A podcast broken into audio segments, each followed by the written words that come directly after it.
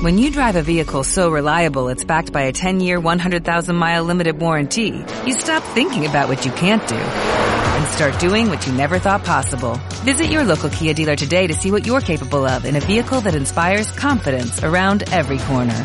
Kia, movement that inspires. Call 800-333-4KIA for details. Always drive safely. Limited inventory available. Warranties include 10-year 100,000-mile powertrain and 5-year 60,000-mile basic. Warranties are limited. See retailer for details. La influencia está en la información. La información podcast. La guerra provocada por Rusia en Ucrania va a impactar de forma directa o indirecta en todos los sectores de la economía española y ya lo está haciendo, de hecho, en el sector inmobiliario.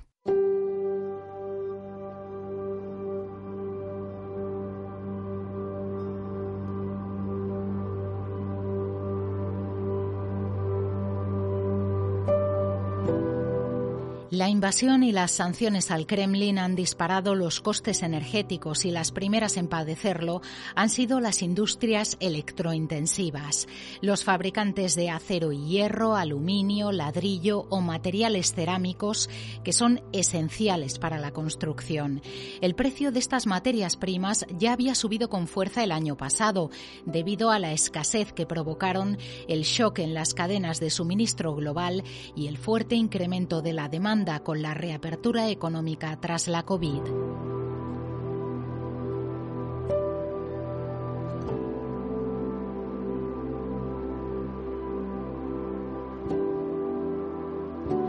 José García Montalvo, catedrático de Economía de la Universidad Pompeu Fabra, experto en sector inmobiliario, explica a la información cómo este escenario de escasez e inflación provocado por la invasión rusa va a tener un impacto evidente en el precio de la vivienda de obra nueva. Será uno de los efectos directos que esta crisis tendrá en el sector español. El impacto directo ya lo estamos empezando a sufrir, venía de antes, que sobre todo relacionado con el coste de las materias primas, ¿no? Todo lo que tiene que ver pues con aluminio, con incluso con materiales más normales de construcción, incluso la madera, todos estos productos están aumentando mucho de precio y si antes de que comenzara la guerra pues ya estaban subiendo pues al 8%, al 9%, ahora algunos de estos productos se han disparado. Eso quiere decir que la construcción de vivienda nueva implicará unos precios de venta que necesariamente serán bastante más altos que los precios actuales. Eh, también otro impacto directo, obviamente, son los compradores, los compradores rusos, ¿no? Aunque esto será una proporción pequeña de, la compra de vivienda por parte de los extranjeros y, y, muy concentrada localmente. Por lo tanto, yo creo que ese efecto será mucho menos relevante, aunque geográficamente puede haber algunas zonas donde sí que se vea más afectado, pero no creo que sea muy generalizado. A la crisis ucraniana se suman la falta de oferta de vivienda, sobre todo en las grandes capitales, y la escasez de mano de obra especializada en el sector. Además de los efectos directos sobre la cadena de producción, hay efectos indirectos muy importantes que afectan al ladrillo, pero también a la financiación del resto de la economía. Estos son efectos positivos y tienen que ver con los tipos de interés. Hasta ahora pensábamos que iban a, subir este año con seguridad en Estados Unidos siete veces y ahora ya se habla que a lo mejor serán seis o cinco veces. En el caso de Europa se pensaba que ya este año, aunque fuera a final de año, se empezaría a subir el tipo de interés y ahora parece que no subirá el tipo de interés. Esto tendrá un impacto sobre, sobre el mercado inmobiliario porque los tipos de interés, eh, digamos, las compras de vivienda es bastante sensible a lo que sucede con los tipos de interés y ese impacto podría ser positivo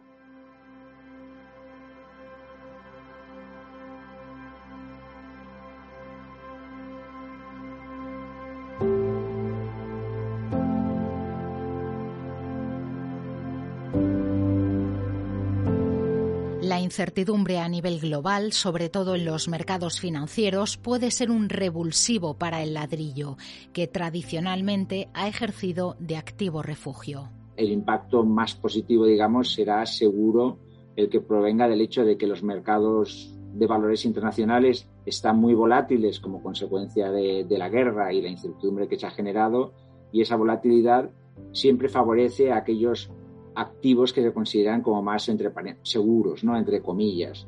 Entonces, bueno, pues ya estamos viendo el oro, que está a niveles pues casi de, de récord, y la vivienda en muchos, en muchos sitios, y sobre todo en el caso español, pues siempre se ha considerado como, una, como un activo refugio, como un activo donde, bueno, en caso de que los mercados eh, no vayan bien, pues siempre la vivienda puede funcionar bien como, como activo para mantener la riqueza o bien para generar también eh, alquileres de hecho, y pese a las tensiones, sigue existiendo un diferencial importante entre la rentabilidad de los alquileres, que ronda el 3,7%, y la del bono español a 10 años, que se sitúa en el entorno del 1,32%.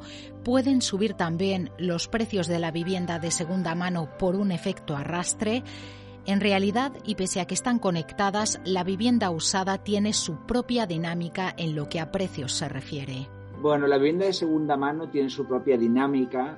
Eh, sin duda, las dos están conectadas, pero están conectadas no tanto por lo que suceda con los precios de las materias primas o con los precios finales que tenga la vivienda nueva, como por qué esté sucediendo con la rotación de viviendas de segunda mano. Entonces, en la, vivienda de segunda mano yo creo que tiene mucho más impacto. ¿Qué sucede con los tipos de interés y qué sucede con los inversores en, en vivienda, pequeños inversores sobre todo, que el hecho de que los precios de la vivienda nueva se encarezcan. Eh, yo creo que lo que hemos visto durante los últimos dos o tres años es que veníamos de unos niveles de inversores en, el sector inmobiliario pues relativamente elevados, pues en algunas ciudades, en, Madrid o en Barcelona, pues estaban en torno al 30%, en 30 y algo por ciento, y durante la pandemia, sobre todo en el caso de Barcelona, han caído muy significativamente y ahora empezaban a recuperarse en el tercero y cuarto trimestre del 2021, han comenzado a recuperarse y el efecto de la volatilidad de, los mercados de valores pues seguramente hará que se recuperen mucho más, pero esa recuperación impacta sobre todo en el mercado de segunda mano, que es donde hay más compra ah, por inversión, porque en cualquier caso el mercado de primera mano representa una proporción muy pequeña de las compraventas totales, que puede estar en torno al 9, al 10%, y no tiene una relevancia tan importante en lo que sería la transmisión de los costes de primera mano a los precios del mercado de segunda mano. A lo largo del último trimestre, este tipo de inmuebles se encarecieron un 6,4% según datos del Instituto Nacional de Estadística. En el conjunto del año lo hicieron un 3,6%, por debajo del 4,6% que subió la obra nueva.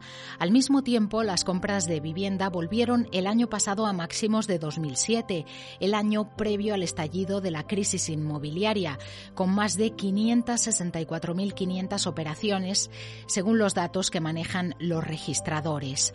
A finales del año pasado, las compras por parte de extranjeros se habían incrementado hasta alcanzar el 12,6% del total, con 17.800 adquisiciones. Los rusos compraron el 1,9% de estas viviendas y los ucranianos alrededor del 1,1%. La información podcast.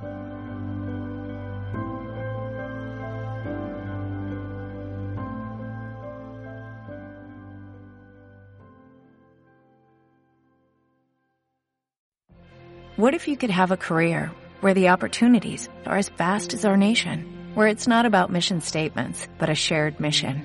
At U.S. Customs and Border Protection, we go beyond to protect more than borders, from ship to shore, air to ground, cities to local communities. CBP agents and officers are keeping people safe. Join U.S. Customs and Border Protection and go beyond for something far greater than yourself. Learn more at cbp.gov/careers.